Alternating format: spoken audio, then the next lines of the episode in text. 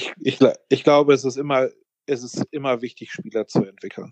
Weil ich glaube, man entwickelt sich immer weiter, man entwickelt sich ja auch als Trainer immer weiter. Ich meine, wenn wir jetzt da stehen würden, wo wir noch vor, was weiß ich, 10, 15, 20 Jahren gestanden äh, haben, wird es wahrscheinlich auch ein bisschen problematisch. Hallo und herzlich willkommen zum Couch the Coach Podcast des Deutschen Eishockeybundes. Mein Name ist Karl Schwarzenbrunner, ich bin Bundestrainer Wissenschaft und Ausbildung und damit zuständig für die komplette Ausweit- und Fortbildung sowie den Transfer von wissenschaftlichen Erkenntnissen in die Trainingspraxis. Diesen Podcast haben wir ins Leben gerufen, um euch bestmöglich mit Informationen rund ums Trainerwesen des wunderbaren Sportes Eishockey zu versorgen. Da es ein Podcast von uns für euch sein soll, würden wir uns sehr freuen, wenn ihr uns Themen, Kritik, Wünsche unter podcast.deb-online.de sendet. Und jetzt, denke ich, gehen wir all in und ich wünsche euch ganz viel Freude mit der nächsten Folge. Hallo und herzlich willkommen zu einer neuen Folge des DEB Podcasts Coach the Coach. Heute mit dem Trainer Frank Fischöder. Das ist jetzt schon die, die zweite Aufnahme, Frank, ja, weil ja. ich leider beim ersten Mal gab es technische Probleme. Ich hatte technische Probleme. Das ist ja eigentlich fast ein ein, ein Unikum. Nein, natürlich nicht, aber leider hat es mir die SD-Karte zerschossen. Aber jetzt treffen wir uns nochmal, oder? Das ist ja auch nicht so schlecht. Ja, kein Problem. Wir treffen uns ja eh häufiger, deshalb ziehen wir es durch. Ziehen wir es durch, ziehen wir es durch, Trainer. Gut, ähm, Trainer, immer große Frage, stellen wir es wieder, auch wenn es natürlich schon öfter darauf angesprochen wurde, in, in ganz vielen ja, an Pressekonferenzen und so weiter. Wir können vielleicht von der anderen Seite ein bisschen draufblicken. Dieses Thema Nachwuchstrainer, Seniorentrainer. Es ist ja so in Deutschland ein bisschen, dass wenn man als Nachwuchstrainer, sage ich mal, in der Schublade drin ist, dass man schwerer rauskommt. Du bist jetzt rausgekommen in die DL1 rein und vielleicht kannst du es von deiner Seite mal ein bisschen beleuchten, wie, wie, wie du das siehst. Ja gut, ich meine, ich habe jetzt äh, ja ein bisschen Glück gehört immer dazu, keine Frage. Ich habe aber jetzt äh, lange Zeit im Nachwuchs gearbeitet und äh, ja, wir sind halt nordamerikanisch äh, ähm, gesteuert im deutschen Eishockey. Sehr viele Manager sind Nordamerikaner und und und und und somit ist es halt auch immer ein bisschen schwierig da durchzukommen, weil jeder natürlich auch ein Stück weit äh, ja, sich sein Umfeld auch so zusammenbaut, dass er gut arbeiten kann und äh, mit Leuten besetzt, die halt äh, zu ihm passen. Und somit ist, glaube ich, die Konstellation jetzt in Nürnberg ganz gut. Ähm, deutscher Manager ähm, und äh, ja, ich habe die Möglichkeit bekommen und bin dann da eingestiegen. Ich glaube, dass es im Großen und Ganzen halt äh, ja ein bisschen mehr Mut braucht, wobei ich bin gar nicht davon überzeugt. Ich glaube, es sind gute Trainer da draußen, die äh, mit Sicherheit auch den Sprung in den Profibereich äh, schaffen könnten, wenn man ihnen die Möglichkeit dazu gibt. Ähm, ja, aber ähm, die Bereitschaft muss dazu da sein. Es ist ja so, oder Trainer, wir wollen ja weil ich das auch bei der Trainerausbildung immer wieder mal anspreche, es ist ja nicht so, dass immer jeder Nachwuchstrainer natürlich auch in den Profibereich rein muss oder soll oder möchte. Und natürlich ist es absolut okay, wenn man im, Nachwuchsbereich bleibt. Nur ich denke halt, diese Durchlässigkeit zu geben, das wäre natürlich schon ein, ein, großer Mehrwert auch. Und ich denke, dass da die ja, die Sportdirektoren ja. gefragt sind. Irgendwo. Ja, natürlich, aber es ist jetzt zum Beispiel jetzt bei mir, ich vor einem Jahr, anderthalb habe ich noch gar nicht dran gedacht, überhaupt in den Profibereich zu gehen. Ähm, ich war zufrieden. Ich bin gerne Nachwuchstrainer gewesen. Ich bin auch immer noch gerne mit dem Nachwuchs auf dem Eis. Ähm, das ist alles gut, aber irgendwie ist dann in den letzten ja, anderthalb Jahren so in mir so ein gereifte, sich irgendwo vielleicht nochmal eine neue Herausforderung suche. Weil ich meine, ich war halt 19 Jahre jetzt in Mannheim und ja, und dann kam halt nachher nach der Gedanke auf, aber ich habe mich auch sicher gefühlt und gut gefühlt in meiner Haut und fühlte mich auch ja, bereit. Ähm, ich glaube, ich war jetzt dann gefestigt als Trainer. Ich weiß, was funktioniert, was nicht funktioniert. Ich habe meinen Weg gefunden, ähm, bin mit meinem Weg zufrieden und würde jetzt halt ganz gerne sehen, ob halt dieser Weg auch funktioniert im Profibereich. Und dass dann die Möglichkeit gekommen ist, war natürlich dann ja, sehr, sehr schön. Wie waren eigentlich Trainer dein Umfeld in in Mannheim und respektive jetzt in, in Nürnberg. Du weißt ein bisschen, auf was ich hinaus will, und zwar auf, auf, auf Trainerstäbe und so weiter. Wie äh, siehst du da einen riesen Unterschied jetzt, auch wenn man wieder natürlich unter dem Gesichtspunkt, dass Mannheim schon sehr gute infrastrukturelle Bedingungen hat, auch im Bereich Trainerstab, wenn man das Ja, gut, ich meine, ich glaube, dass wir, ich glaube, dass wir in Mannheim jetzt, was die Struktur angeht und was die Trainer angeht, schon sehr, sehr gut besetzt waren. Ich meine, wir hatten Äh, ich hatte einen hauptamtlichen Co-Trainer, ich hatte einen Torwarttrainer, ich hatte Krafttrainer, sind zwei sogar äh, engagiert für die gesamte Organisation, einer für den oberen Bereich, für den Kraft, äh, der andere für Sprungsprint-Koordination. Ähm, jede Mannschaft hat ihren hauptamtlichen Cheftrainer. Ähm, dazu kommen halt noch äh, Nebenjobler. Also es war schon ein unglaublicher Apparat, äh, der uns da zur Verfügung stand. Und das ist natürlich schon sehr, sehr, sehr gut, ähm, dass das jetzt eine Nummer kleiner ist. Aber wie gesagt, eine Nummer kleiner ist auch nicht immer das, äh, was entscheidend ist. Entscheidend ist halt das, dass die Leute, die da sind, auch Bock haben zu arbeiten und die Arbeit machen. Ich aber das ist eigentlich das Wichtigste, was es überhaupt gibt. Ähm, äh, man muss nicht immer jetzt das große Kreuz machen, sondern man kann im Rahmen seiner Möglichkeiten, wenn man sein Umfeld und seine Struktur, die man jetzt äh, vor sich hat, äh, analysiert, mit Sicherheit auch sehr, sehr erfolgreich arbeiten. Ähm, wenn man natürlich die Möglichkeiten hat, muss man natürlich auch sagen, muss man diese Möglichkeiten auch nutzen. Und ich glaube, das ist äh, das, was jetzt Mannheim auch ausgezeichnet hat, dass sie halt konsequent die Möglichkeiten, die äh, ihnen geboten wurden, halt auch genutzt haben. Ähm, es geht nicht ohne Arbeit, es geht nicht ohne brutalen Zeitaufwand, daran geht halt kein Weg dran vorbei. Erfolg kommt nicht einfach nur, dass ich darauf warte und dass es mir entgegenfällt. Ähm, da muss ich halt einfach was tun und das muss man halt aber sagen. Die Leute, die Trainer, die gearbeitet haben, das Umfeld waren halt äh, ja immer voller Energie und waren auch bereit, den Preis zu zahlen für den Erfolg. Vielleicht, Trainer, auch in dieser Hinsicht große Stäbe, ja, sind gut und wichtig und richtig. Was natürlich, was man auch ein bisschen sagen muss, man muss diese Stäbe ja auch führen. Und wie ist denn da dein, dein Zugang zu so einem Trainerstab auch zu führen als Cheftrainer? Ja gut, äh, ich meine, ich glaube, es ist ganz, ganz wichtig. Ähm, ich meine, diese klare Cheftrainerstruktur, äh, ja klar, als Cheftrainer werde ich letzten Endes immer entscheiden müssen.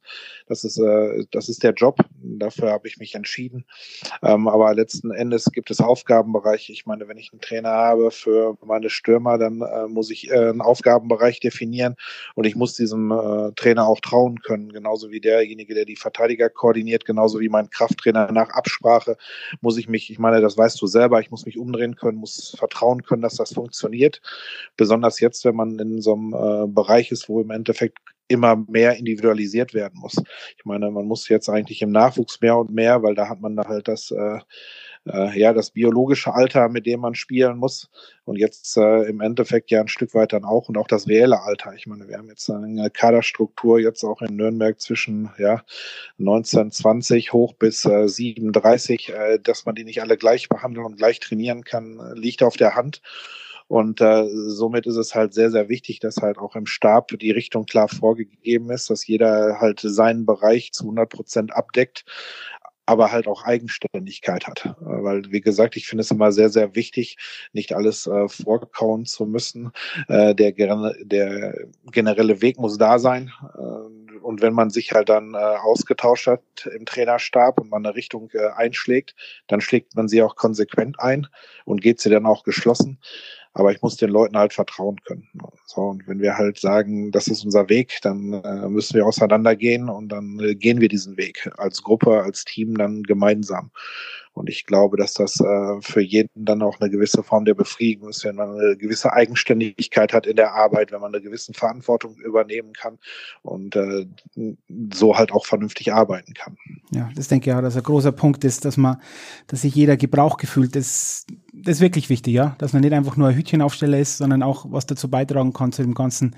Jetzt möchte ich ja, ein bisschen, gut. also Entschuldigung, Frank, ja, Entschuldigung. Ja, du, du willst dich ja auch entwickeln. Ich meine, du hast jetzt da Leute mit verschiedenen Backgrounds in deinem Umfeld, äh, du musst die Diskussion suchen, du musst sprechen, das hilft dir ja auch selber in deiner eigenen und persönlichen Entwicklung jetzt dann als Cheftrainer. So, man bekommt vielleicht mal noch einen anderen Einblick über das eine oder das andere. Ansichten sind nicht immer die gleichen. Man kann Dinge ausdiskutieren, aber letzten Endes ist es dann so, okay, gut, wenn die Entscheidung dann getroffen ist, dann wird sie so genau durchgezogen. Und das ist halt immer gut, wie gesagt. Ähm, man muss sich auch ein bisschen reiben können innerhalb des Stabs. Jetzt möchte ich ein bisschen Anwalt des Teufels spielen und, und dich mal was fragen. Wie siehst du das zu dem Thema Vereinsphilosophie versus Trainerphilosophie? Weil ich es oft sehe, dass ja Vereine, da kommt ein neuer Cheftrainer und dann wird alles umgeworfen, dann kommt der nächste Cheftrainer, dann wird wieder alles umgeworfen. Und findest du das richtig und gut und sagst du, ja, klar, ich komme hier als Cheftrainer, ich möchte ganz klar vorgeben, was alles passiert in dem Verein? Oder würdest du das auch begrüßen, wenn Vereine ganz klare Philosophien haben und sagen, ich hole mir nur einen Trainer, der in diese Philosophie reinpasst? Ich glaube, dass die Philosophie eines Vereins eigentlich über allem stehen sollte. Ähm, äh, weil, wie gesagt, Personen werden sich immer ändern, werden immer wechseln. Und ich meine, ähm, ich meine, Bayern München, mir sein mir, wird äh, immer über allem stehen. Ähm, die Personen, die handelnden Personen haben ihren Raum, sich da halt auch zu entfalten. Aber am Ende des Tages steht der Erfolg des Vereins und die Philosophie des Vereins und wie sie dann nach außen auch repräsentiert wird über allem.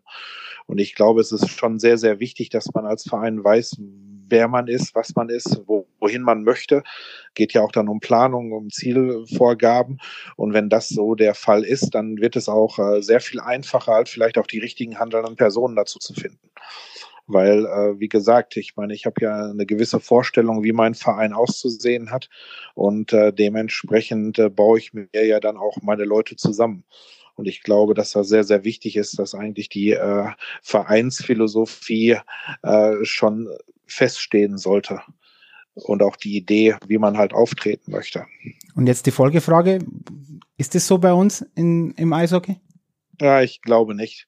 Ich glaube, dass äh, wir den äh, Erfolg der Mannschaft sehr, sehr oft äh, auch sehr, sehr kurzfristig nehmen und dass wir halt äh, dann halt Trainer nehmen, von denen wir uns erhoffen, dass wir jetzt halt schnellstmöglich Erfolg haben. Es gibt immer natürlich auch andere Beispiele dort, ähm, aber äh, ich glaube, dass äh, eigentlich die Trainer ihr den Weg jetzt ein Stück weit vorgeben. Ja da bin ich ja, ich bin, ja, ich könnte da nicht mehr zustimmen. Ich denke auch, dass, dass dieses kurzfristige taktische Denken noch immer über der Strategie steht und dieses strategische, langfristige Denken sicher uns in vielen Dingen gut tun würde.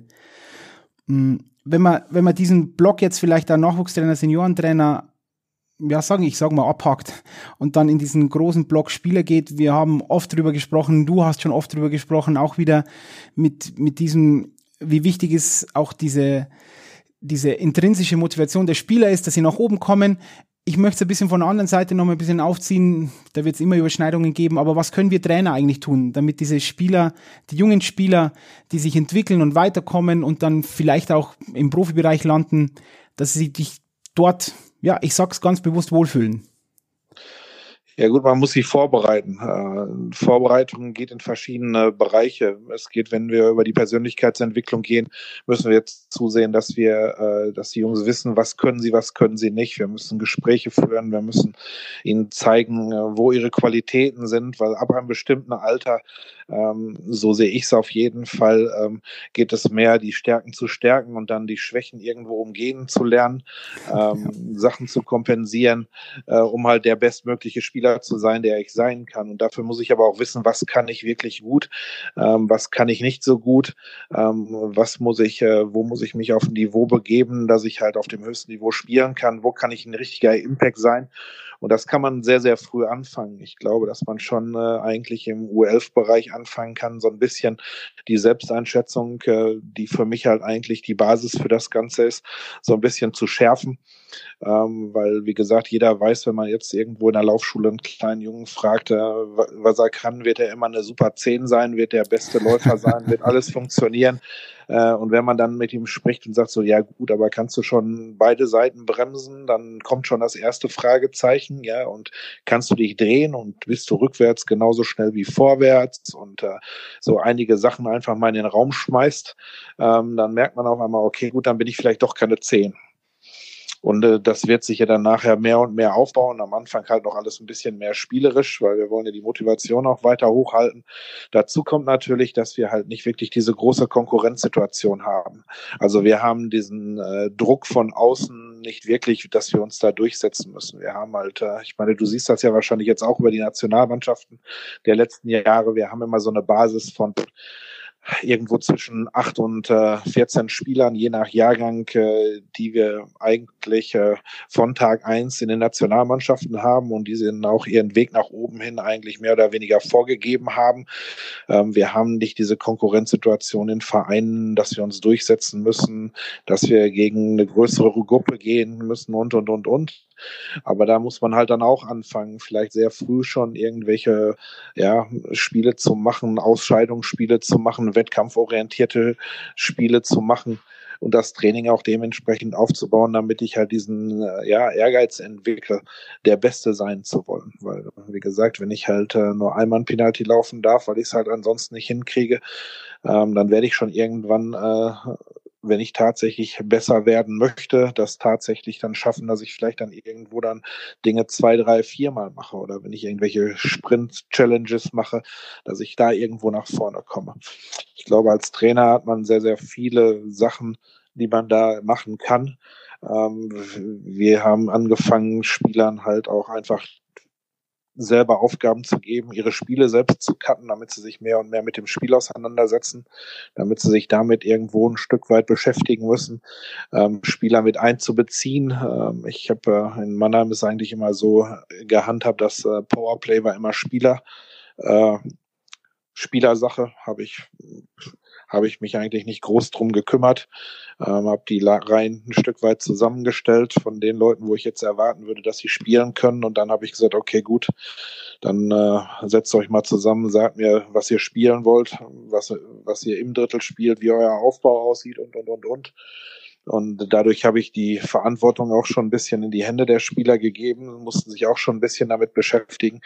Und dann muss man ihnen natürlich auch klar machen, ähm, dass niemand auf sie wartet. Weil in dem Moment, wo ich jetzt in den Profibereich einsteige, ähm, habe ich die Welt als Konkurrenz. So, das heißt, ich habe äh, nordamerikanische Spieler, ich habe jetzt mittlerweile immer mehr auch finnische äh, Spieler, schwedische Spieler, die in die Liga kommen. Dann hast du zwischendurch ein paar Tschechen. Also eigentlich ist alles internationaler geworden, noch mehr internationaler. Und da muss ich mich halt dann durchsetzen. So. Und die Jungs kommen aus einer anderen Schule und ich muss bereit sein, diesen Kampf anzunehmen, um meinen Platz tatsächlich zu kämpfen. Und äh, das sollte man wissen vorher. Wir sind jetzt ja gewohnt im Endeffekt im Nachwuchs, dass wir durchlaufen ohne große Probleme. Und ähm, wie gesagt, ähm, das ist äh, viel Kommunikation, äh, viel Beispiele geben, viel zeigen, zum Teil auch mit äh, Jungs dann sprechen, was wir jetzt gemacht haben. Wir haben gesagt, okay, was hat uns erfolgreich gemacht? Wir haben einfach Fragen gestellt an erfolgreiche Sportler ähm, und da aus verschiedenen Bereichen, Judo, Handball, natürlich auch Eishockey, äh, was sie denken, warum sie so erfolgreich geworden sind, wie sie jetzt halt sind. Und äh, da ging es dann auch immer wieder, wie setze ich meine Ziele, wie bin ich hart gegen mich selbst, äh, wie arbeite ich konsequent weiter, wie gehe ich mit Misserfolg um und, und, und, und. Und da sind halt ganz, ganz viele Punkte, ähm, die man bearbeiten kann als Trainer. Und ein ganz großes, großer Bereich, den man da bearbeiten kann. Ist es nicht auch so, Frank, weil das ist auch absolut richtig und wichtig und auch diese Videoreihe, die du da gemacht hast mit diesen wo auch der Frank Wienicke oder so dabei war. Ja. Das ist genau, und der Marcel, glaube ich, oder? Der Gotchi. Ja. Und das ist alles ein großes Kino. Es ist manchmal auch nicht auch so einfach, so denke ich mir das immer, einfach oft zuzuhören oder einfach nur zuzuhören dem Spieler, auch Fragen zu stellen und ihn dann in die Augen zu schauen und nicht einfach nur vorbeizugehen, sondern auch versuchen, zwei bedeutungsvolle Sätze mit ihm pro Woche zu sprechen, ist das nicht auch schon eine Riesenhilfe, auch wenn ihr dann als Trainer im Profibereich und ich weiß, man sagt, ich habe keine Zeit, ich will keine Spiele entwickeln, sondern Nein. ist es auch wichtig, Spieler zu entwickeln, auch noch im, im, im oberen Bereich. Also ich, ich, ich glaube, es ist immer es ist immer wichtig, Spieler zu entwickeln. Weil ich glaube, man entwickelt sich immer weiter, man entwickelt sich ja auch als Trainer immer weiter. Ich meine, wenn wir jetzt da stehen würden, wo wir noch vor, was ich, 10, 15, 20 Jahren gestanden äh, haben, wird es wahrscheinlich auch ein bisschen problematisch. Ähm, nein, auf, auf jeden Fall. Also wie gesagt, das ist äh, das, das ist schon ganz, ganz wichtig, dass ich weiter mich entwickle.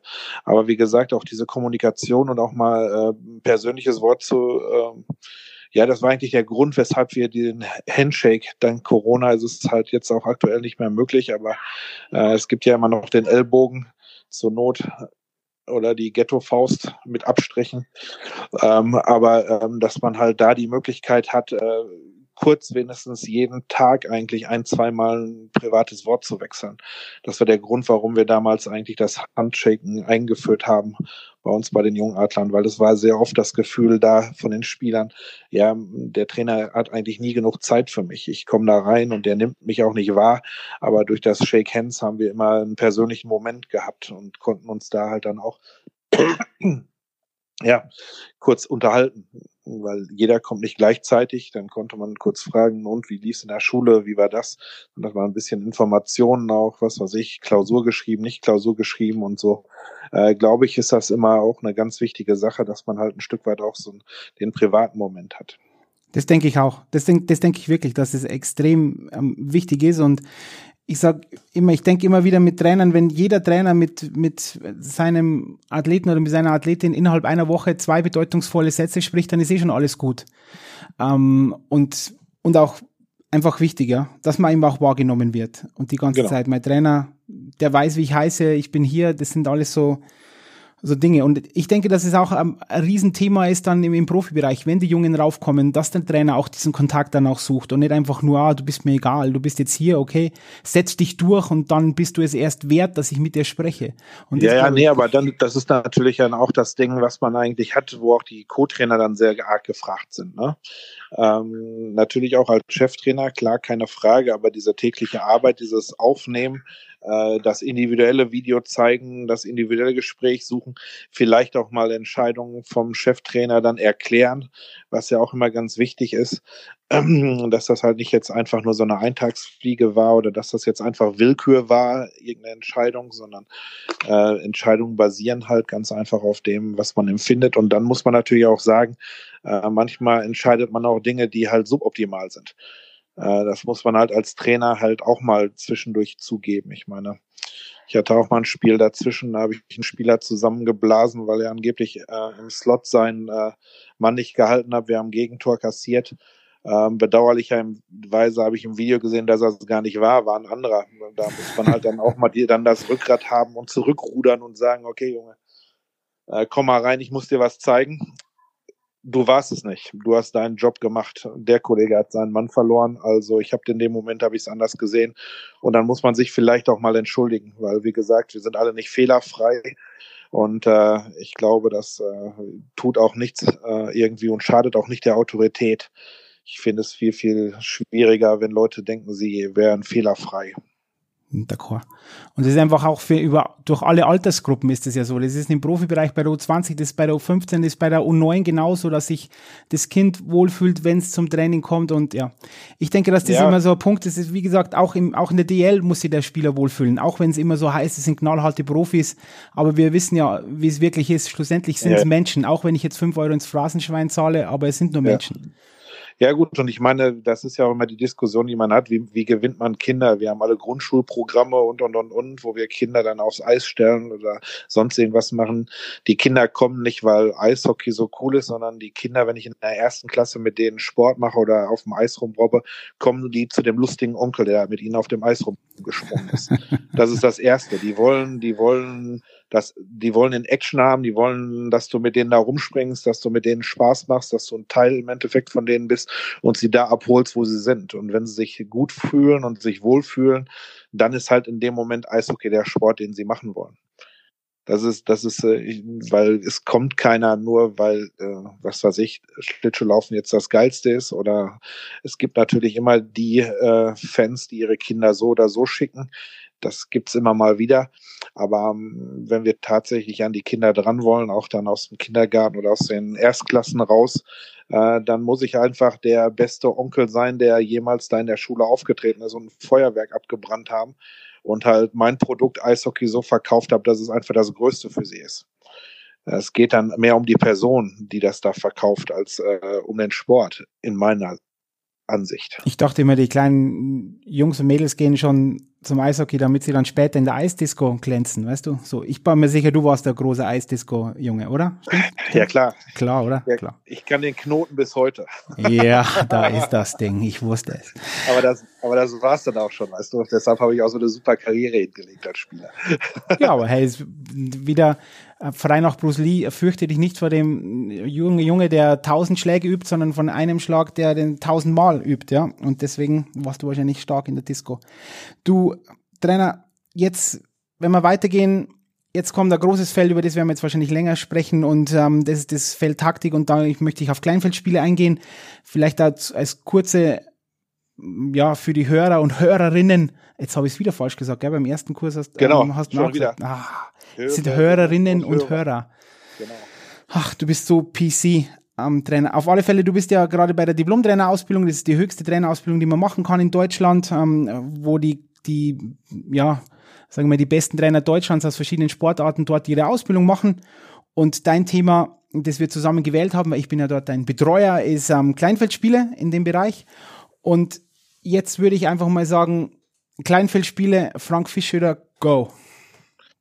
Kleinfeldspiele. Okay, ja. Kleinfeldspiele sind nicht immer nur aufs Tor. Kleinfeldspiele können verschiedene Ziele verfolgen.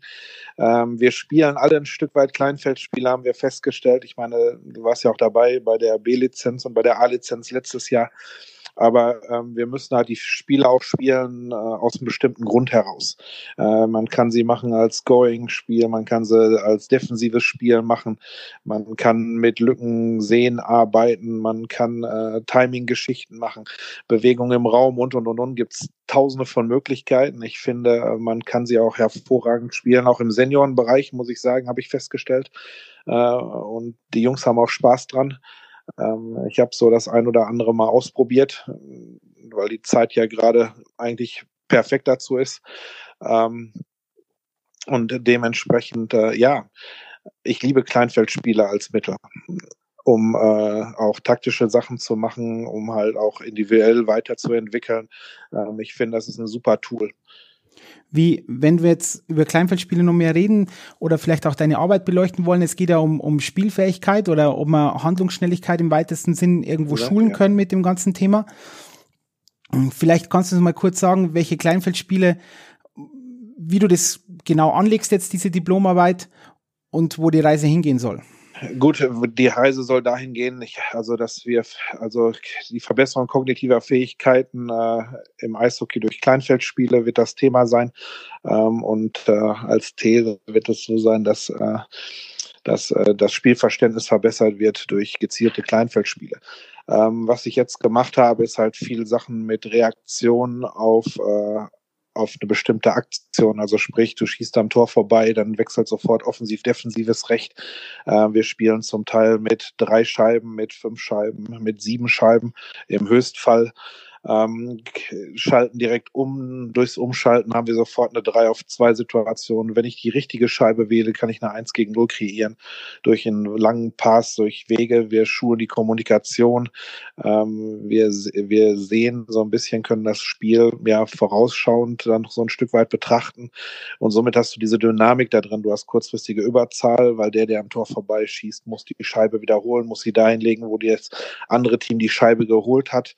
Ähm, dadurch hast du die kurze 3-2, schießt in der Zwischenzeit dann wieder einmal vorbei, dann hast du auf einmal kurzfristig ein 2 gegen 2, dann ändert sich das Ganze wieder auf äh, manchmal sogar 2 gegen 3, wenn der andere Kollege etwas schneller unterwegs ist. Du hast eine brutale Dynamik drin. Was halt auch nochmal interessant zu sehen wäre, wäre halt, ob das halt auch als sportartspezifisches Ausdauertraining dann irgendwann mhm. äh, zustande kommt.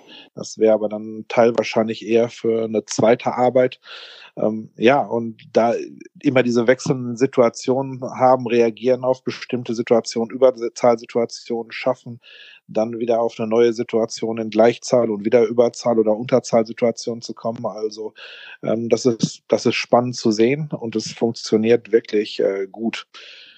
Du hast es jetzt auch bei der ja, in der DL, also mit der Mannschaft in Nürnberg auch schon gemacht, weil das ist ja oft so ein, so ein Punkt, das weißt du auch bei der Trainerausbildung, wo du auch bei mir referierst, wo dann kommt, uh, das ist eher für den jungen Jahrgang und wenn sie dann älter werden, Kleinfeldspiele, dann brauche ich ganz viele Flow-Drills und so. Und ähm, ich würde ja dem ganz arg widersprechen. Und jetzt bin ich gespannt auf deine Ausführungen. Ja gut, ich widerspreche dem Ganzen halt auch. Ähm, gut, als wir noch trainieren durften, ähm, ähm, haben wir, haben wir, ich habe ich das ein bisschen probiert. Ähm, und ich muss ganz ehrlich sagen, äh, am Anfang sieht es so ein bisschen aus wie auch im Nachwuchs, was natürlich schön zu sehen war. Äh, jetzt äh, die Adaption war sehr, sehr schnell. Also wir sind sehr schnell da reingekommen, haben sehr schnell die Idee des Spiels dann verstanden.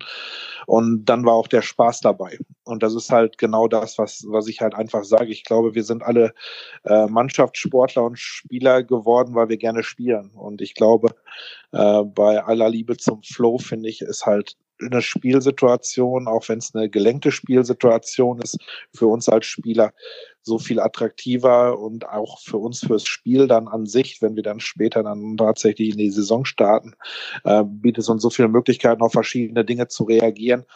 Ähm, also ich bin großer Fan und ich werde auch weiter Kleinfeldspiele spielen. Jetzt ist immer die Frage, die dann oft kommt, ja, aber Kleinfeldspiele, was kann ich da wirklich alles schulen und so? Und ich denke, da sind wir uns auch einig, man muss einfach genau wissen, was ich erreichen will. Ich kann mit Sicherheit auch sagen, ja, ich will jetzt Scoring trainieren, dann mache ich, kreiere ich mir halt ein Kleinfeldspiel. Ich möchte Schlittschuhtechnik machen, dann kreiere ich mir ein Kleinfeldspiel, wo ich diesen Schwerpunkt ganz klar behandle.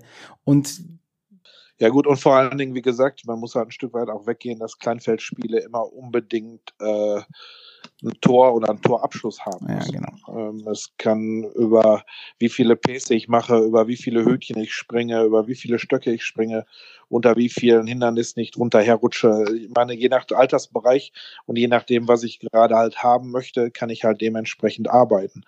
Ähm, sei es, äh, wenn ich über die defensive Zone rede, auch wenn ich einen Overload haben will, dann habe ich halt eine 2 gegen 3 Situation in meinem, in meiner eigenen Hälfte so, das, das sind halt einfache Dinge. Damit habe ich dann auch einen schnellen Scheibengewinn, ein schnelles Umschalten und, und, und, und. Also ich, es gibt tausende von Möglichkeiten, halt auch dann im taktischen Bereich vor allen Dingen sehr, sehr schnell immer wieder die gleiche Situation äh, hervorzuheben, was ja im Endeffekt dann das auch bestätigen soll, was ich halt dann in meiner äh, Examensarbeit dann äh, schreiben möchte und hoffentlich auch bei rauskomme, ähm, dass wir unser Spielverständnis halt durch dieses äh, ja, im Endeffekt erlernen kann. Das Spielverständnis tatsächlich eine erlernbare Eigenschaft ist.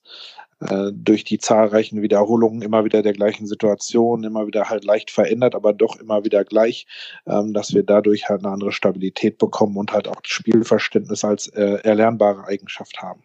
Siehst du eigentlich Limitationen in dem, bei dem Thema Kleinfeldspiel? Weil man muss ja vielleicht das, die andere Seite auch beleuchten, wo du dann sagst, ah, okay, da ist jetzt, da ist irgendwo ein Ende, da brauche ich jetzt natürlich auch ganz klar mein Flow oder mein, mein, Entschuldigung, mein ganz klare Bahnen und ähm, ganz isoliertes Training und so weiter. Ja, ich glaube immer, dass es die Mischung macht. Ich meine, jetzt, äh, ob ich jetzt nur Kleinfeldspieler machen muss, es gibt halt ganz einfach auch äh, ja, feste Abläufe, die man halt auch zwischendurch immer mal wieder trainieren muss. Besonders wenn man jetzt halt äh, DEL-Bereich, wenn ich äh, dran denke, wirst du vielleicht vier, wenn es hochkommt, fünf Trainingseinheiten haben, mhm. äh, ernstzunehmende, ähm, eher vier. Ähm, und ähm, dann muss halt schon ein bisschen gucken, ähm, wie du deine Schwerpunkte setzt. Und du musst halt irgendwann auch die Gruppe gesamt aufs Feld bringen, dass sie halt auch ein bisschen äh, über die ganze Fläche Sachen machen können, was auch dann wieder ein Stück weit vom Timing abhängig ist, In and Outs und äh, ja.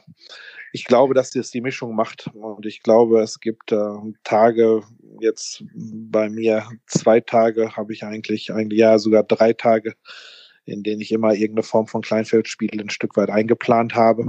Und wie gesagt, ich spreche jetzt dann nicht nur von Dingen mit Torabschluss. Ähm, wenn ich jetzt eine Montagseinheit nehme, kann ich äh, super Sachen machen zum Warm-up, was mit Passen, Passen unter Druck ist, äh, durch irgendwelche Leute durchpassen, die Scheibe zu meinen Mitspielern auf der anderen Seite und, und, und, und, wo es einfach dann darauf geht, Bewegung im Raum, Lücke sehen, äh, vernünftige Pace. Das ist das, wo wir gerade noch diskutieren, weil ich ja meinen Beobachtungsbogen auch noch fertig machen muss. Mhm. Was ist ein guter Pass? Äh, wie bewertet man das tatsächlich? Ähm, macht man das mit äh, drei verschiedenen Sachen. Das ist ein guter Pass, einen, den man einfach ver verarbeiten kann. Muss der direkt auf den Schläger sein? Ähm, wie schnell muss er verarbeitbar sein und und und und. Das sind halt alles Dinge. Äh, da muss man sich noch ein bisschen Gedanken drüber machen. Aber ähm, das sind halt Sachen, die kann man immer machen und sie sind auch zielführend, weil du hast sehr, sehr oft äh, im Eck, wo du halt nur kurze Chips spielen musst, wo du aber permanent unter Druck bist, du schulst die Kommunikation. Ähm, das bietet sich eigentlich immer ganz gut an für so Montag, Dienstag, Mittwoche. War das eigentlich bei dir jetzt auch in, wir erzählen mal von Mannheim, weil du jetzt auch nicht so viele Trainingseinheiten in Nürnberg ja schon hattest und jetzt in Nürnberg ist natürlich auch anders ist, aber im, im Bereich Nachwuchs, war es da auch ein Thema, dass du die Eltern ab, abholen musstest für das Thema Kleinfeldspiele, weil das ist auch wieder ein Thema in der Trainerausbildung, uh, ähm, ah, was ist dann, dann sitzen die Eltern oben und ich spiele dann relativ viel, dann denken sie, ich bin einfach nur faul und will einfach nur den Puck reinwerfen, das natürlich hinter ähm, strukturierten Kleinfeldspieltraining auch unglaublich viel ja, steckt, aber holst du die vorher die, Fra die Eltern? Die Frage, nein. Okay. Nein. Warum? Nein. ja, warum soll ich mit Eltern über das diskutieren? Ich meine, wenn, wenn Elternteile fragen, was das ist oder warum ich das mache, kann ich gerne Dinge erklären, aber ich sehe jetzt eigentlich nicht äh, einen Grund dafür, warum ich das mache oder warum ich denen das jetzt dann groß erklären möchte. Ähm, weil äh, die Sache ist halt die, wenn ich natürlich nur hingehe und äh, zwei Tore aufstelle und die spielen vier gegen vier für 30 Minuten, ist das sicherlich auch eine Möglichkeit, Kleinfeldspiel zu spielen. ja. Aber wenn ich das jeden Tag mache, dann haben die Eltern vielleicht aber auch recht. ja, d'accord. Weil man muss halt ganz einfach sagen, ich meine, es ist halt immer das, wenn die Eltern sehen, dass da Überzahlsituationen sind, dass da Hütchen sind, dass immer eine Bewegung um irgendwas ist, dass Dinge vielleicht auch kurz unterbrochen zwar werden und dann nochmal gesagt werden, okay, guck mal, da, da, warum ich das machen möchte und und und und. Die sehen, okay, da ist ein Lerneffekt dabei. Natürlich möchte man so wenig wie möglich eigentlich eingreifen, weil man ja halt nur aus der eigenen Erfahrung eigentlich am besten lernen kann. Äh, aber manchmal muss man halt dann nochmal sagen, okay, gut, aber das möchte ich dann doch haben und das möchte ich doch haben und dann kommt dann was und dann sieht man aber auch von oben, dass es ein Kleinfeldspiel ist, wo tatsächlich etwas gelehrt wird. Ich glaube, dass es äh, ein Stück weit daran liegt, was ich als Trainer dann da unten auch fabriziere. Ähm, weil wenn ich jetzt tatsächlich sage, okay, gut, die haben mir gesagt, wir brauchen viele Kleinfeldspiele und ich spiele jetzt für eine Stunde drei gegen drei, schmeiß das Ding da rein, pfeif jede Minute, alles super. Ja, kann man machen, muss man aber nicht. Ja, genau. Das ist, glaube ich, eine ganz wichtige ähm, Nachricht auch oder dass, wenn wir, was wir hier sagen, auch mit Kleinfeldspielen in der Trainerausbildung, dass es eminent wichtig ist, aber dass das immer roter Faden sein muss und mir ganz klar, ich muss mir immer überlegen, was möchte ich mit diesen Kleinfeldspielen tun, was möchte ich damit erreichen und dann muss ich ja, die auch kreieren und auch du coachen. Ja, ja, ja, und du hast ja, und, und du hast ja auch gesagt, ich meine, das ist ja auch das, was ich jetzt äh, des Öfteren mit Trainern bespreche, die jetzt aktuell B-Lizenzen machen. Ähm, äh, wo ist der rote Faden? Also wenn ich halt ein bestimmtes Ding habe und ich habe halt Übungsformen vorher gemacht für was immer auch, muss ich das halt auch dann nachher im Spiel widerspiegeln. So, und äh, dann geht's dann immer, ja, welche Übung hier, welche Übung da, habe ich gesagt, nee, ähm, es gibt tausende von Übungen, die funktionieren. Die Übung macht es nicht. Es macht äh, die Zusammenstellung von dem und äh, was du halt als Intention hast und als Teaching-Punkte vor allen Dingen, was möchtest du lernen in, de, in deiner Einheit? Was ist dein Ziel? Wohin möchtest du kommen am Ende? Und dann kannst du ja bestimmte Dinge aufbauen. Das kann dann halt im Finale dann tatsächlich in der Spielform enden. Aber es muss halt tatsächlich irgendwo ein Stück weit aufeinander aufbauen und der rote Faden muss halt sichtbar sein. Ja, genau jetzt, weil, weil wir das jetzt vorher, äh, das haben wir jetzt gerade angeschnitten und das möchte ich jetzt einfach nochmal nachfragen. Mit diesem Thema Eltern, wie war dein Umgang mit den Eltern in, in Mannheim? Weil ich weiß, dass du auch der absolut der Meinung bist, dass Eltern äh, ganz eine entscheidende Rolle spielen in dem Bereich der Entwicklung von Spielern. Deswegen möchte ich nochmal vielleicht kurz fragen, wie, wie war der Umgang mit Eltern? Wie war da deine Herangehensweise? Ja, äh, natürlich. Ich meine, erstmal haben wir uns natürlich alle kennengelernt, weil wenn wir Spieler reingeholt haben und, und, und, und, wir haben sehr, sehr viele Gespräche geführt, auch sehr viele Gespräche mit Eltern geführt. Weil man muss ja, wenn man jetzt ein Kind mit 14, äh, 15 irgendwo hinweggibt, äh, in Internate muss man ein Vertrauensverhältnis aufbauen, man muss ein gutes Gefühl haben, ob die Leute sich tatsächlich kümmern ähm, was da ist. Und äh, wie gesagt, mit Eltern zu sprechen, mit Eltern zu kommunizieren, ist, ist in meinen Augen ein sehr, sehr wichtiger Punkt, wenn man in dem Bereich ist. Weil, wie gesagt, ich gebe mein Kind weg äh, irgendwo in eine andere Stadt zum Eishockey spielen, habe eigentlich keinen großen Zugriff mehr. Ähm, erfahre auch eigentlich alles nur aus der einen Sicht und zwar aus der Sicht meines Kindes. Und äh, dann muss man natürlich als Trainer auch dann äh, die Kommunikation suchen, ähm, weil manche haben auch mal eine schlechte Phase, mal eine gute Phase. Dann muss man ein Stück weit beruhigen, äh, ein bisschen bremsen die Euphorie und und und und, weil es stürzen ja schon eine Menge Dinge jetzt aktuell ein. Ich meine, das Spielerberater äh, eigentlich schon im U17-Bereich, glaube ich, gibt es kaum noch Spieler, die äh, keinen Berater haben. So, ob das jetzt sinnvoll ist oder nicht, ist wieder auf einem anderen Zettel. Ähm, aber wie gesagt, das ist halt einfach die Entwicklung aktuell. Aber ich finde es sehr, sehr wichtig, mit den Eltern zu kommunizieren. Was natürlich aber auch ist, Und das ist auch schon vom, äh, vom ersten Tag her klar. Auf jeden Fall war es bei uns immer so, dass wir auch jederzeit, wenn Eltern irgendwas hatten, auch Termine gemacht haben an Spieltagen, an Spielwochenenden dann in Mannheim, wenn sie da waren und wenn es dann auch ums Hockey ging. Ähm, man muss halt auch ein Stück weit dann die Wahrheit des Trainers ertragen können. Weil in der Regel wahrscheinlich die Wahrnehmung des Trainers äh, immer eine andere ist als die eigene, ein Stück weit. Und hm. das ist halt das, was ich halt, äh, was halt in der Kommunikation immer halt auch wichtig ist. Und das, darum geht's jetzt da nicht, dass wir irgendwelche Kinder runterputzen müssen oder sonst irgendwas. Äh, Im Gegenteil.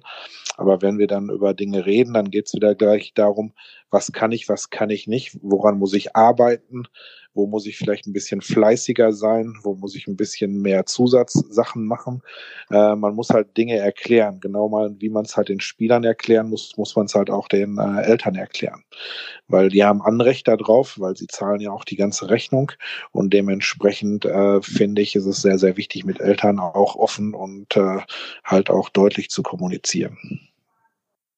Trainer, jetzt kommt die schwierigste Frage überhaupt auf Welt. Aber wenn du jetzt omnipotent wärst, du könntest jetzt alles entscheiden im deutschen Eishockey. Und was würdest du tun im Bereich Nachwuchsentwicklung, Spielentwicklung? Was, wo denkst du, sind die Schrauben, an denen man drehen muss? Ja, ist die schwierigste ah, Frage aller Fragen. Ja, klar. Ähm, Okay, ich glaube, dass der Ansatz jetzt erstmal schon mal ganz gut ist, dass wir im athletischen Bereich äh, diese Hit the Green Light Geschichten haben. Also, dass wir wissen, wo wir hin müssen, äh, dass wir Rahmenergebnisse äh, haben, wo eigentlich Spieler sein sollen im athletischen Bereich, um halt nach oben durchzukommen. Ähm, ich bin der Meinung, dass man äh, im Nachwuchs äh, nicht defensiv spielen sollte. Ähm, ich bin, weil defensiv kann jeder. Und äh, ich glaube, dass wir ähm, dort eine komplett offensive Ausrichtung haben müssen, auch ein Stück weit wahrscheinlich diktiert sein muss von oben, weil wir auch schon sehr, sehr früh sehr ergebnisorientiert spielen. Ähm, und ich denke, bin immer der Meinung, dass wenn man gut arbeitet und mit den Jungs gut arbeitet, kommt das Ergebnis eigentlich als natürliche Folge. Somit ähm, wäre das halt schon mal was. Das nächste, was ich halt etwas schwierig finde, ist halt, ähm, so gut es am Anfang auch vom Grundgedanken ist, sind diese U21, U23 Regelungen. Ähm, ich finde es sehr, sehr schwierig, weil zum Teil äh, Jungs einfach mal so ins Grüne hinaus verpflichtet werden, die im äh, DNL-Bereich ganz gut unterwegs waren und dann aber als Mitteljahrgang direkt schon raus müssen und dann auf einmal sofort aufschlagen und dann halt, ja, entweder schaffen sie es oder schaffen sie es nicht und dann hole ich mir halt den nächsten. Äh, einige Stationen, einige äh, Stützpunkte werden natürlich auch arbeiten und haben natürlich auch ein Ziel mit den Jungs. Trotzdem, wenn du jetzt nimmst, dass der Schnitt von immer noch bei 22, 23 Jahren ist, wo du eigentlich den äh, Schritt in Richtung DEL-Spieler machst, und zwar ernstzunehmenden DEL-Spieler und nicht einfach nur so für zwei Minuten da irgendwo in der vierten Reihe rumzurutschen, ähm, ist es halt schade, weil dann bin ich aus der U23-Regel raus, ähm, dann bin ich eigentlich in der Übergangsphase und ich könnte da eigentlich DEL spielen, ähm, bin aber dann raus, weil äh, ich halt jetzt ersetzt werde durch einen Jüngeren, der jetzt meinen Job dann als äh, in der vierten Reihe nimmt und ich gehe dann halt äh, sukzessive in die zweite äh, Liga und so ist das halt schon ein bisschen schwierig, äh, so ein bisschen. Ähm, ich habe da keine keinen Masterplan aber ich äh, sehe halt selber jetzt, äh, wie halt jetzt dann in Mannheim die Mannschaften eigentlich immer jünger und jünger geworden sind. Und es lag ja jetzt nicht unbedingt daran, klar, es war immer eine Philosophie, mit jungen Spielern zu gehen, aber zum Teil gehen jetzt Spieler auch schon, die noch nicht bereit sind für das, was auf sie zukommt. Und äh, ich glaube, dass wir da sehr, sehr viele Spieler verlieren, weil sie einfach zu früh irgendwo in Richtung zweite Liga DL-Förderlizenz und zum Teil dann über die DL-Förderlizenz in die zweite Liga und dann weiter in die Oberliga geschoben werden und, und, und, und. Und einfach die Trainingsumfänge gar nicht gehen müssen. Es gibt immer natürlich wieder die Ausnahmen. da, da, da geilen wir uns ja alle ein Stück weit immer dran auf an äh, an den jetzt aktuell Peterka, Reichels, Stützles dieser Welt. Aber ich glaube, das ist nicht die Regel. Die Jungs, äh, ob wir da sind oder nicht, äh, machen ihren Weg. Äh, und auch ob ich als Trainer da bin oder nicht, ist eigentlich auch, äh, ja, ich da, man darf sie mal netterweise begleiten für einen kurzen Zeitraum, aber dass man da wirklich irgendwo äh, jetzt einen großen Einfluss hat, bin ich halt nicht so von überzeugt. Es ist immer sehr, sehr schön, wenn man sowas mal hat und solche Talente mal betreuen durfte weil es halt einfach auch schön ist, das zu sehen, muss man ganz einfach auch sagen. Da wird man dann ein Stück weit als Trainer wahrscheinlich auch ein Fan. Aber ich glaube, dass das nicht äh, die Leute sind, die für uns jetzt aktuell wichtig sind. Für uns sind die Jungs eigentlich wichtig, die da in dieser nächsten Garde sind äh, die Nationalspieler, erweiterter Kader, äh, die halt aber auf der anderen Seite auch die Jungs, die halt mal früher rausgefallen sind, äh, dann keine WM gespielt haben, aber immer irgendwo ein Stück weit an der Kippe waren, die sich aber hinten raus dann durchgebissen haben und ihren Weg auch gefunden haben.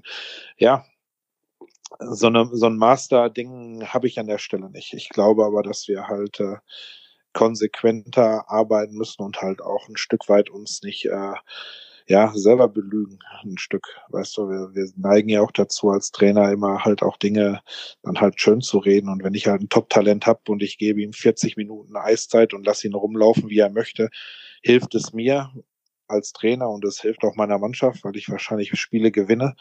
Aber wenn er dann irgendwo in ein äh, normales äh, System kommt, wo es dann mit schnellen Wechseln geht, wo ich halt mal äh, nur 17 Minuten bekomme, dann bin ich unzufrieden und dann muss ich mich auf einmal ein System ein Stück weit halten, weil halt die Gegner dementsprechend auch besser werden.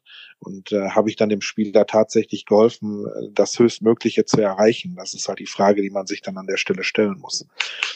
Ähm, ja, und so gibt es halt reichlich Beispiele. Aber ich glaube, dass äh, mit mehr offensiven Heißhockey im Nachwuchs, mit, äh, mit äh, mehr Spielen, Kleinfeldspielen im unteren Bereich mit einer äh, ganzheitlichen Ausbildung äh, auch recht früh beginnt und dann halt vielleicht auch auf die richtige Technik achtend, weil wie gesagt, es gibt ja auch schon beim Schuss dann so verschiedene Sachen, wenn man diesen komischen langgezogenen Schuss äh, nimmt, der da gerne noch äh, praktiziert wird und dann zum Teil auch Spieler dann sieht in der äh, DNL, die versuchen die Scheibe dann noch hinterm Körper irgendwo aufzuziehen und dann erst zu schießen und du merkst halt, äh, ja, international heben sie halt den Schläger hoch, weil halt jeder Schuss vorm Körper gespielt wird, muss man halt so ein Stück weit ähm, ich habe mir jetzt nochmal äh, das Ding angeguckt über Long-Term Athlete Development äh, von unseren amerikanischen Freunden, das äh, als Kochbuch.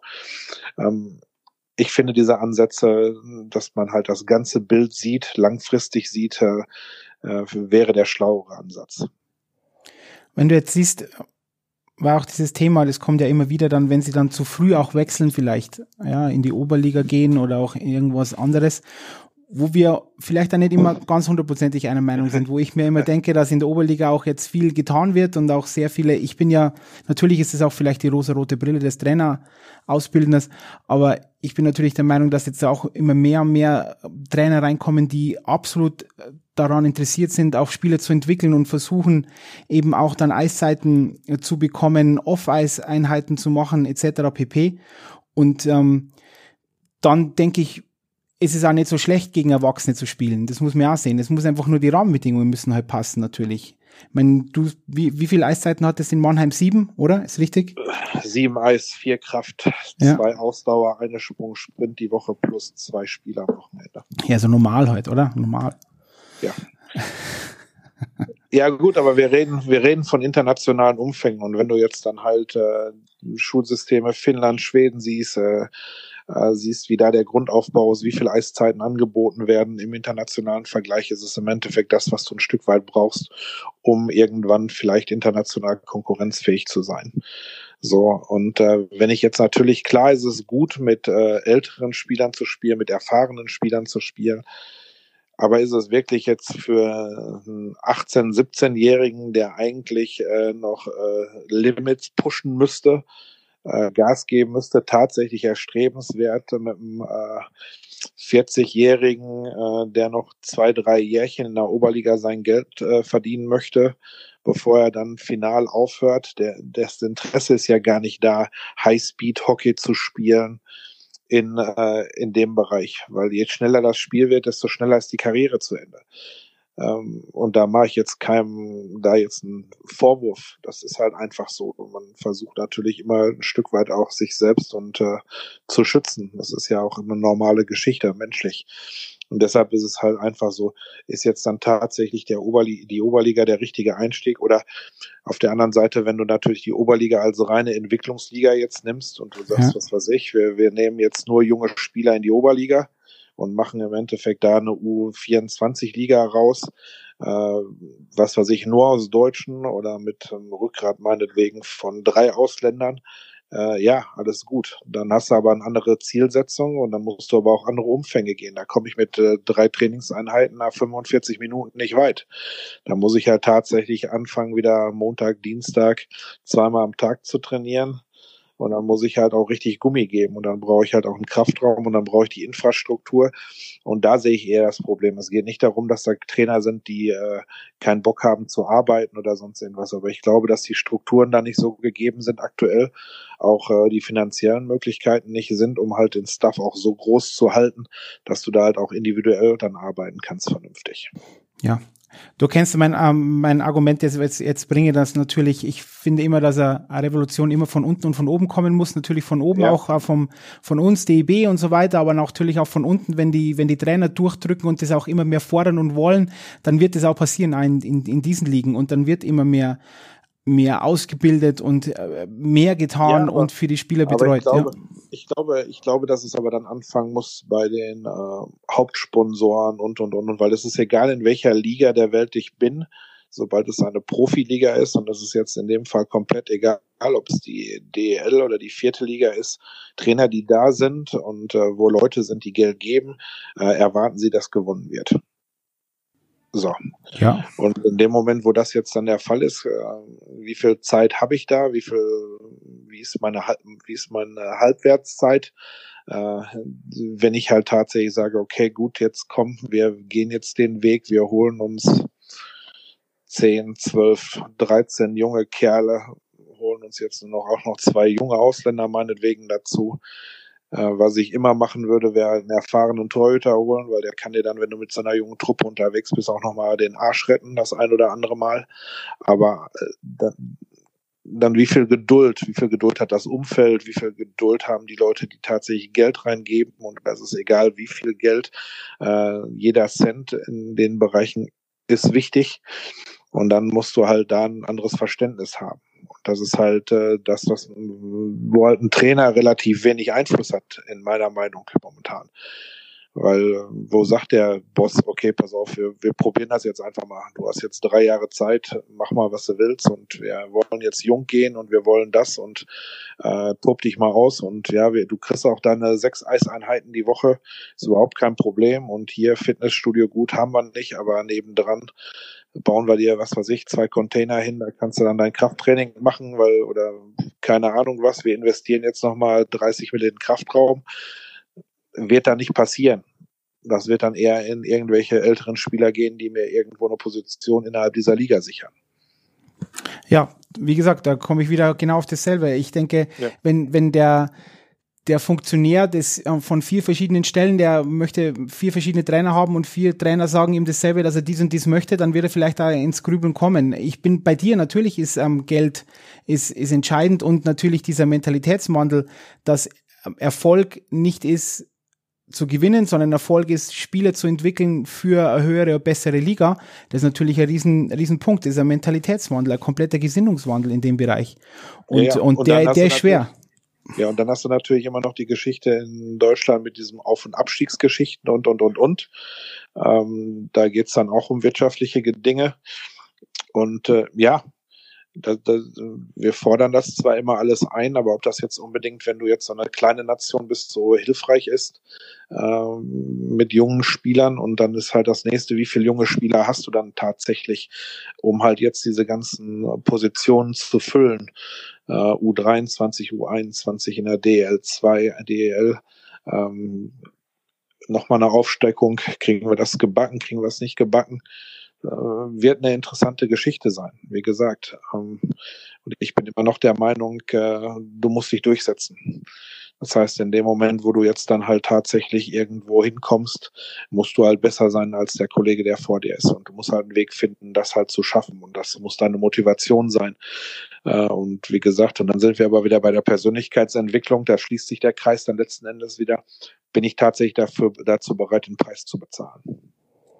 Ja, das ist ein großer Punkt vielleicht auch von mir immer. Man denkt immer, das ist sehr romantisch und das Gras ist grüner auf der anderen Seite, aber immer beware what you wish for, weil manchmal ist es ja. dann ein ganz, ganz harte, hartes Brot, ja. Das ist Fakt. Ja. Dann eine letzte Frage. Ja. Wie schaut ein Eishockey so in fünf bis zehn Jahren aus? Die Frage stelle ich immer und jetzt natürlich auch dir. Ja, natürlich. Ich antworte sie gleich. Ja. Letztes Mal. Ich glaube, ich bin ein Stück weit äh, Pierre Paget war es, glaube ich, damals, der gesagt hat, wir werden keine Position mehr haben. Früher oder später bin ich tatsächlich auch der Meinung, äh, dass das äh, variabler sein wird. Wir werden zwar in der Grundformation immer irgendwo ein Stück weit starten, aber äh, es wird dann nur noch um Spieler eins bis fünf gehen, der, ähm, wo Flexibilität gefragt wird, besonders in dem Moment, wo jetzt dann die Eisflächen dann auch noch kleiner werden, äh, jetzt in Europa, dann muss man halt einfach, ja, das, das wird spannend. Ich glaube, dass wir nicht mehr so viele Positionen haben werden. Ich glaube, dass die Spielgeschwindigkeit äh, höher werden wird weil natürlich auch der athletische Bereich äh, durch die Vorgaben, die jetzt auch ein Stück weit immer da sind, auch äh, immer mehr in den Vordergrund rückt und wir werden auch fitter werden. Und dementsprechend, ja, wird das ein interessantes Spiel von fünf Spielern gegen fünf Spielern, äh, die halt im Endeffekt nur basierend auf Grundprinzipien äh, verschiedenste Positionen einfach äh, Read and React technisch ausfüllen müssen. Okay. Dann Trainer, dann, ich möchte ja natürlich wieder gerne sagen, weil du hattest ja jetzt vor kurzem erst eine äh, Instagram-Aufzeichnung mit dem ähm, Raimi. Und ich ja. würde gerne sagen natürlich, dass dieser Podcast wieder den der Instagram in den Arsch getreten hat, aber vielleicht war das letztes Mal ein gutes Omen. Jetzt habe ich es indirekt gesagt, äh, oder war ein schlechtes Omen, deswegen oh. hat es ja die, die ähm, SD-Karte zerschossen. Zeit, genau. Aber ich habe jetzt indirekt gesagt und ähm, ich sage jetzt mal Danke, danke Trainer, wieder nochmal für deine Zeit. Kein Problem. Unbesiegbar bleiben und wir hören uns. Auf jeden Fall. Ciao, Karl.